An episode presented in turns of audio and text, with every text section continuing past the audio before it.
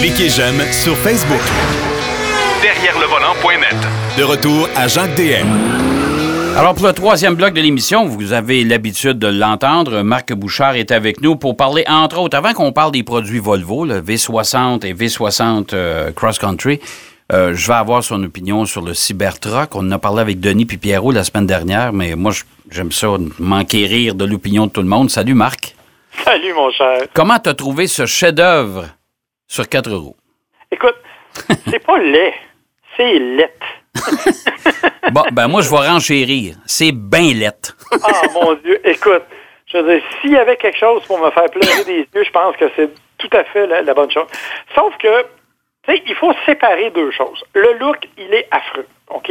Mais Tesla, je l'ai toujours dit, c'est d'abord une compagnie, compagnie de marketing et ils ont bien réussi leur coup parce que depuis deux semaines, tout le monde ne parle que de ça. Oui, mais en même temps, comme j'ai dit à Denis Papiero la semaine dernière, moi, je doute que ça ne sera pas ça qui va se pointer sur le marché. Ben, je pense que tout le monde est assez d'accord avec ça. Euh, tout le monde pense qu'ils ont juste voulu voler le show à Ford, entre autres, avec le Mac E. Euh, et il fallait qu'ils sortent quelque chose absolument dans le cadre du Salon de Los Angeles. Ouais. Donc, je pense que ça va ressembler à autre chose, mais quand même. Parce qu'il ne faut pas oublier une chose, c'est que le Mustang Mach-E, moi j'étais au lancement le dimanche soir, et où ils se sont installés pour la présentation de leur nouveau véhicule, c'est la porte d'à côté de SpaceX. Ah, je ne savais pas. Ouais, ouais. Ça, en sortant de la cour, j'ai dit, c'est SpaceX à côté, là? Oui, ils ont dit tout à fait. Fait que j'ai dit, hum, vous narguez, hein, n'est-ce pas? Et euh, je pense que chez Ford, ils se sont fait un malin plaisir à faire ça. Euh, et ils se sont empressés de nous le dire d'ailleurs là-bas. Mais je ne savais pas celle-là. En tout cas, tout ça pour dire que euh, il faut, par contre, regarder le camion pour ce qu'il est. Du point de vue mécanique, du point de vue technique, est-ce que c'est autant l'avancée spectaculaire qu'Elon Musk nous avait promis? Il y a hmm. plein de questions qui sont en suspens. Même si les chiffres qu'il donne sont intéressants, il y a quand même plein de questions qui demeurent en suspens. Tu sais, il nous avait dit qu'il va être 20 fois plus puissant qu'un F-150. Bon, il tire 14 000 livres. Un F-150 tire entre 10 et 12 000. Ouais. Je suis pas fort en maths, mais ça fait pas 20 fois ça. Non. Hein? Non. Ça, c'est la première chose. Deuxièmement, il nous dit il va faire, il est plus vite qu'une Porsche 911, il va faire le 0-100 en 2,9 secondes, ce qui est excellent. Ouais. Et il a oublié de dire que le Rivian, qui va arriver dans quelques mois, puis qu'on a vu, puis qui est définitivement plus avancé que le Cybertruck, le fait déjà en 3 secondes. Ouais. Fait qu'il y a un dixième de seconde d'écart. On s'entend pour dire qu'on n'est pas dans l'excès ici. Là. Non, non, mais en plus de ça, qui va faire ça, les 0-100, puis va s'amuser à faire ça avec un pick-up? Et là, tu ajoutes toutes sortes d'affaires. Si tu veux avoir 800 km d'autonomie, comme il le promet, la, science nous dit que ça va prendre entre 8 et 900 kg de batterie. OK. J'ai un peu de misère à croire qu'un camion va être capable d'ajouter 900 kg de batterie puis qui va quand même être capable de remorquer 14 000 livres et de traîner 3 700 livres de payload, là, de, de, chargement à bord. Ouais. Ça, c'est du point de vue strictement physique. Après ça, on continue. On nous a montré, bon, les vitres sont pas aussi solides qu'on le pensait. Non, ça, ils ont manqué le coup. oui. Un petit peu. Mais les côtés, à grand coup de masse, ça ne porte pas. Bravo. Ma question, c'est, ça réagit comment dans un crash test? Parce que, rappelle-toi qu'une des particularités des nouvelles carrosseries, c'est qu'elles ont de l'acier de densité différente. Ce qui fait que quand il y a un choc, l'énergie est propulsée de chaque côté et ce sont les côtés qui encaissent le choc. C'est pour ça qu'on fait plus de pare-choc en acier en avant. Ouais. Mais là, si son camion il plie pas, qui va absorber le choc? Est-ce que les tests de collision vont être cohérents avec la sécurité? Ça aussi, c'est une grande question. Moi, moi j'ai un peu de misère. Tu sais, un camion blindé, euh, la visibilité horrible, euh, pas, de, pas de lunettes arrière, une boîte avec un rideau qui, qui se glisse, ça va être le fun l'hiver, ça ici. Euh, il rentre un quatre roues puis d'attitude.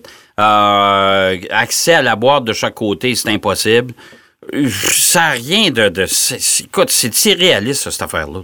Complètement. Alors, moi, je pense, je trouve ça dommage parce que Là, il y a des gens qui disent oui, mais regardez, il y a 200 quelques mille réservations ben faites. Oui, oui. Mais c'est 150 pièces la réservation. Ouais, hein. C'est 100 ou 150 pièces, nous fait la même. C'est ridicule. tu peux l'annuler et te la faire rembourser n'importe quand. Oui.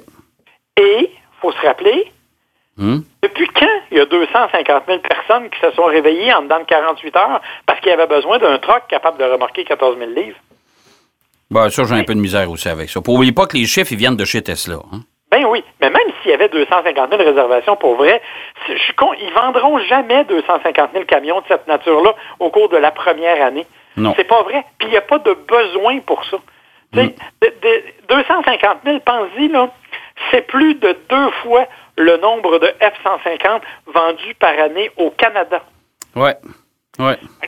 C'est pas, vrai qu'il y a autant de monde qui vont qui ont besoin de ce genre de camion-là. Ben non, ben non, ben non. Une opération marketing Ouais. Avec un troc qui ressemble à ce que je faisais quand j'étais en maternelle comme dessin. Bon. C'est ça, exactement. Et voilà. Bon, ben écoute, on verra bien. De toute façon, ça arrivera pas, ça, avant. On va les voir sur la route en 2022 parce qu'ils vont commencer à les produire fin 2021. Fait que, regarde, ils ont bien le temps de changer d'idée, puis de changer de forme, puis de, de tout ce que tu voudras. Puis pendant ce temps-là, la concurrence va s'être installée. Fait que. hein? Exactement, mon Bon. cher. V60, V60 Cross Country, deux véhicules TE à l'essai. Volvo, j'ai rarement entendu des mauvais commentaires depuis le renouveau de Volvo euh, des dernières années. Écoute, c'était un peu pour ça que je voulais t'en parler, parce qu'il y a encore des gens qui ont des hésitations à l'égard de la marque suédoise. Or, étrangement, depuis qu'elle est devenue partiellement chinoise, c'est une marque qui est en progression constante. Les véhicules qu'ils ont produits depuis ce temps-là, le premier étant le XC90, et ils ont depuis renouvelé la totalité de la gamme. Écoute, ils n'ont eu que des éloges à tous les points de vue, au niveau du design, au niveau de la qualité d'assemblage, au niveau de la douceur de roulement, au niveau de la motorisation. Dans le cas du V60, c'est exactement la même chose. On se cachera pas, là, le V60 puis le V60 Cross Country, c'est la même base. Oui. Et ce sont des véhicules dont on a refait le design il y a un an ou à peu près, qui sont vraiment jolis, raffinés, profilés, avec tout ce qu'il y a de Volvo en termes de design. là. Les- le, le capot avant, la fameuse grille en avant qu'on reconnaît, les, les phares en, en marteau de Thor. Bon, je trouve oui. que les gars de marketing ils ont beaucoup d'imagination, mais euh, c'est- juste pour dire que c'est comme un T couché sur le côté. Là. Ouais, ouais, ouais. Ça a effectivement l'air un peu d'un marteau, mais c'est bien fait, c'est bien pensé, c'est bien réalisé, et c'est vraiment, tu la regardes venir, là, et c'est magnifique. Évidemment, la différence avec le cross-country, ben, c'est d'une part la garde au sol, euh, qui est un peu plus haute dans le cas du cross-country. Il faut rappeler que euh, le cross-country, c'est un peu le mélange entre le- un utilitaire sport et une familiale ordinaire. là. Ouais. Ouais. Donc, euh, on a augmenté la garde au sol, il y a des protections supplémentaires un peu partout, mais surtout, il y a un rouage intégral et un mode hors route qui est absolument spectaculaire, qui va très, très bien. Écoute, moi, je l'ai essayé, faut que je le dise, quand je l'ai conduit, euh, je n'avais pas encore, on n'avait pas encore installé dessus les pneus d'hiver. Et euh, j'ai été le, j'ai eu le bonheur de la conduire pendant les tempêtes de neige qu'on Ouais. a eues en début de saison. Et honnêtement, euh, la réaction de la voiture, elle était d'une solidité, d'une stabilité. Et quand elle allait doucement, là, tu sentais comment ça mordait et comment c'était capable de vraiment bien se contrôler dans toutes les conditions. Ben, écoute, c'est, c'est- les, les versions cross-country de, de, de chez Volvo, moi, j'ai toujours apprécié. Euh, on peut l'avoir avec la grande berline aussi, là, dans la version familiale. On peut l'avoir en mode de cross-country, je pense aussi. Hein? Euh, Avec- Bonne question, là. Je pense, je pense. Oui, je pense. Mais ça a toujours été euh, des véhicules vraiment multifonctions. Puis euh, je comprends pas comment ça se fait que les autres constructeurs n'ont pas copié Volvo euh, pour ça, parce qu'au lieu de, de nous présenter une panoplie interminable et drabe, euh, j'emploie le terme et je pèse mes mots, d'utilitaires, pourquoi ne pas avoir fabriqué des familiales, des familiales avec une garde au sol régulière, avec une garde au sol plus élevée, comme la V60 Cross Country? Je pense que ça, on, on conserve malgré tout le même agrément de conduite qu'une voiture, le même dynamisme de conduite. Puis on, on a exact, aussi, on a exactement le même espace qu'un utilitaire. Exactement. Et ça, c'est ça, c'est la particularité parce que on, on a justement, on est capable de maximiser l'espace à l'intérieur de ça, tout en ne faisant aucun compromis sur le confort. Et parce qu'on est un peu plus bas qu'un utilitaire, ben la tenue de route, elle est impeccable. Il n'y a pas de roulis, il n'y a pas de tangage. C'est solide. Euh, honnêtement, moi, c'est un véhicule que j'ai beaucoup, beaucoup aimé. Euh, c'est sûr que les versions que j'ai eues à l'essai, bon, du côté de la V60 ordinaire, j'avais la V60 inscription, qui est la plus haut de gamme, là, Ouais. euh, qui arrive avec un moteur 2 litres euh, turbo compressé et surcompressé qui fait quand même 315 chevaux. hein. Euh, ça, ça déménage un petit peu. Là. Pour une familiale, je te dirais que ça ne traîne pas Ouais. trop longtemps sur le coin de la rue. Là. Mhm. Mais euh, c'est intéressant parce que tu peux la mettre, tu as plusieurs modes de conduite, dont un mode éco qui te permet quand même une économie de carburant relative. Alors quand tu roules sur autoroute, c'est parfait. Tu as besoin d'un petit peu de oomph, ben, tu mets le mode dynamique et tu ressens vraiment la différence au niveau des accélérations. Alors ça, c'est intéressant. Du côté de la cross-country, ben là, c'est c'est un moteur aussi 2 litres euh, turbo dans ce cas-là, euh, qui fait à peine 250 chevaux. Euh, Quand même. Oh oui, oui, non, je dis ça à la blague. Et, Ouais. Euh, donc, tu as 250 chevaux et tu as là aussi euh, un rouage intégral qui est encore plus efficace avec bon la garde au sol supplémentaire. Alors, honnêtement, c'est les deux sont intéressants parce que les deux ont des qualités, bien sûr la même qualité de base. Euh, et et l'autre élément dont on n'a pas parlé, c'est la finition intérieure des Volvo. Ah oui, oui, oui, oui. La présentation est tellement jolie et réussie. C'est épuré, mais c'est bien fait. Ah, moi j'adore ça. Le seul bémol, c'est l'espèce de grand écran dans le milieu. Ouais. Là, là, tu vas me dire, là, je veux pas avoir l'air rétrograde, tout le monde fait ça maintenant, des grands écrans. C'est vrai. Sauf que dans le cas de Volvo, il y a comme trois panneaux. Alors, on a l'impression d'avoir un iPad avec trois panneaux de commande. Le panneau principal, c'est facile. GPS, climatisation, euh, audio, ça va, c'est simple. Quand tu veux aller dans les autres fonctions, tu dois glisser le doigt vers la gauche ou vers la droite.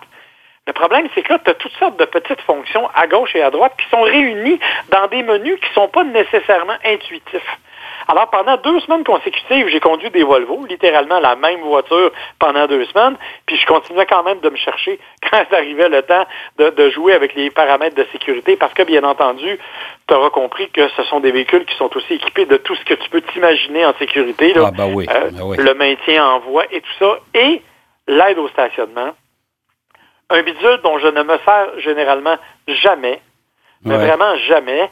Et j'ai dit, je vais l'essayer parce que les anciennes versions, écoute, tu sais, ça prenait 42 secondes de te stationner. Ben, écoute, moi, je me souviens des premières, les- la, la première euh, génération de ce système-là chez Ford, où euh, si vous aviez l'intention d'aller en plein centre-ville quelque part, puis prendre le temps de vous de laisser la voiture stationnée tout seul, on se retrouvait avec un avec un à peu près 500 voitures en arrière de nous autres qui attendaient pour passer là.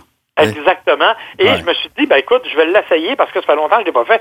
Et ma foi, ça a été d'une grande rapidité, d'une grande précision aussi. Et parce que maintenant, on est rendu avec des caméras 360. Oui. Hein, des- Ouais. Et de haute définition. Là, vraiment, tu es capable de parfaitement bien contrôler toutes les manœuvres. Alors, honnêtement, j'ai bien peu de mauvaises choses à dire sur ce véhicule-là. N'eût été de cette espèce de, de tableau, comme je te dis, à trois versions qu'il faut aller dans le- le- le- le- l'espèce de tablette. là. Ouais. Et l'autre élément, c'est la transmission, le levier de transmission. Parce que c'est une séquentielle. Ouais. Mais comme toutes les séquentielles, elle n'est pas. euh, si tu fais, tu donnes un coup vers le haut, tu tombes sur le neutre. Ça Ouais. prend un deuxième coup pour embrayer de reculons. Ben, ça, Land Rover est comme ça. C'est ce que je conduis cette semaine. Puis C'est comme ça, puis ça, c'est tannant. Ça, ça me fatigue, ça. C'est ça. Mais Volvo fait la même chose. Alors, t'embrayes de reculons, ça va, tu finis par reculer, là, tu es au milieu de la rue parce que tu viens de sortir de la cour, alors tu veux repartir, t'embrayes un premier coup, et là, tu appuies sur le, le- le gaz et tu te rends compte que tu es sur le neutre. Ouais. Alors, tu dois ré- réappuyer une nouvelle fois. Ça m'arrive une fois sur deux avec le Volvo. Écoute, probablement que si j'en étais le propriétaire et que je la conduisais en permanence, je m'y habituerais, mais je t'avoue que je trouve ça un peu désagréable et contre-intuitif. Ben, écoute, puis pour des manœuvres d'urgence où tu as besoin de reprendre la route rapidement, euh, c'est, écoute, c'est un irritant. Moi, je- honnêtement, je trouve ça, c'est, ça, c'est irritant. Ça me fatigue, ça. Ça me Ouais, fatigue, ça. Ouais. Je suis tout à fait d'accord avec toi. Mais dans l'ensemble, écoute, les sièges sont confortables, chauffants, ventilés, un excellent système de climatisation, un bon système audio que tu peux ajuster aussi. Ils ont un, système qui te permet d'aller euh, simuler, par exemple, une salle de concert ou quelque chose comme ça. Donc, quand tu écoutes de la musique, tu peux le, mettre un peu d'ampleur là-dedans. C'est vraiment un intérieur assez confortable, merci. Il nous reste à peu près deux minutes et demie. Marc, je veux qu'on se laisse sur... euh, parce qu'au moment où vous allez écouter cette émission-là, moi et Marc, on est sur la route quelque part aux États-Unis parce qu'on se tape la route 66. On va vous en parler la semaine prochaine, bien sûr, euh, de façon plus, euh, plus étoffée. La route 66, c'est une expérience en soi, Marc. Moi, depuis que j'ai 15 ans que je veux faire cette route-là, Ouais. c'est, on l'appelle la mère de toutes les routes. Euh, elle, pour ceux qui sont pas familiers, là, elle part de Chicago, se rend jusqu'à Santa Monica, en Californie. Ouais. Elle franchit 11 États et 4000 kilomètres. Ouais. Euh, on- nous, on a la chance de la faire avec Nissan. On va conduire trois voitures, la Kicks, la Murano et l'Altima. Oui. Mais on a surtout la chance de la faire en compagnie d'un historien qui va nous raconter les différents éléments de cette route mythique-là.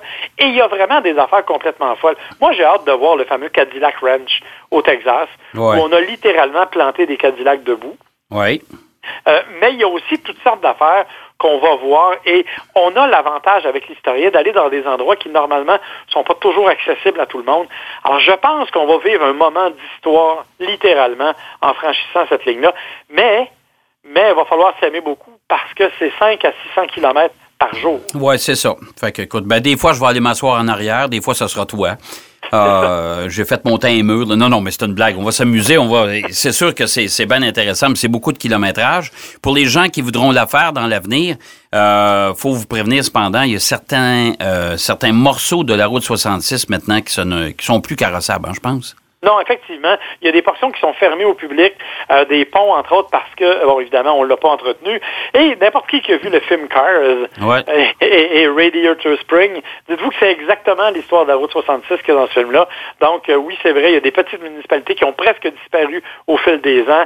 Euh, je pense que, en tout cas, moi, j'ai très, très, très, très hâte. Honnêtement, il y avait eu la même expérience il y a cinq ans, je n'avais pas pu y aller, et là, je, je- j'y vais et il n'y a rien qui va me faire manquer ça. Mais euh, moi, pour me préparer aussi, même si on a un expert là-bas, moi, je vais euh, passer un coup de fil à mon chum Michel Barrette, qui l'a Ouais. fait, je pense, à neuf reprises, qui s'enligne pour faire le faire une dixième fois.